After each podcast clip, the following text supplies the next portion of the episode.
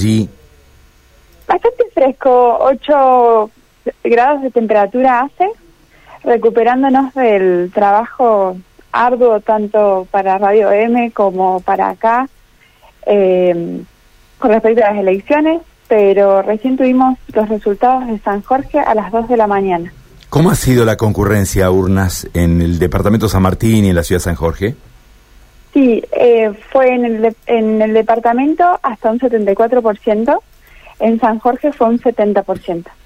Bueno, quiere decir que han tenido una jornada intensa de trabajo, ¿no? Con mucho relevamiento de lo que han sido los votos en la jornada de ayer.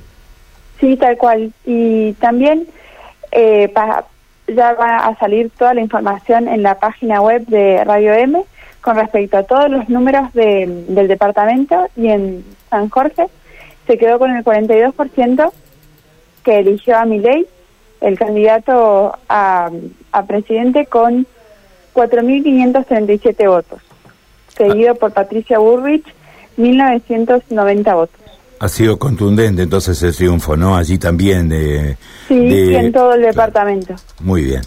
Bueno, Más eh, datos lo pueden ver todo en la página web que ya eh, se va a estar subiendo la información. Bueno, muy bien.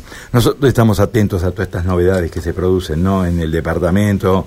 ¿Alguna otra localidad del departamento, algún otro matiz importante del departamento San Martín?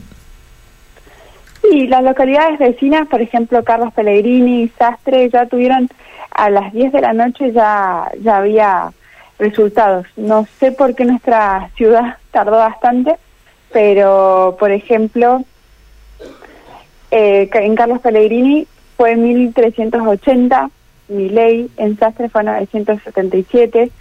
Son eh, localidades con densidades poblacionales más pequeñas, pero el mismo conteo de votos y todas esas cosas, no sé por qué tardaron tanto en nuestra ciudad, pero tuvimos, obtuvimos los datos, por suerte, en la madrugada de este, este día. Muy bien. Antonella, en cualquier momento vamos a volver ¿eh? para ir ampliando información, para ir desarrollando otros temas de la jornada hoy. ¿eh? Un abrazo. Perfecto.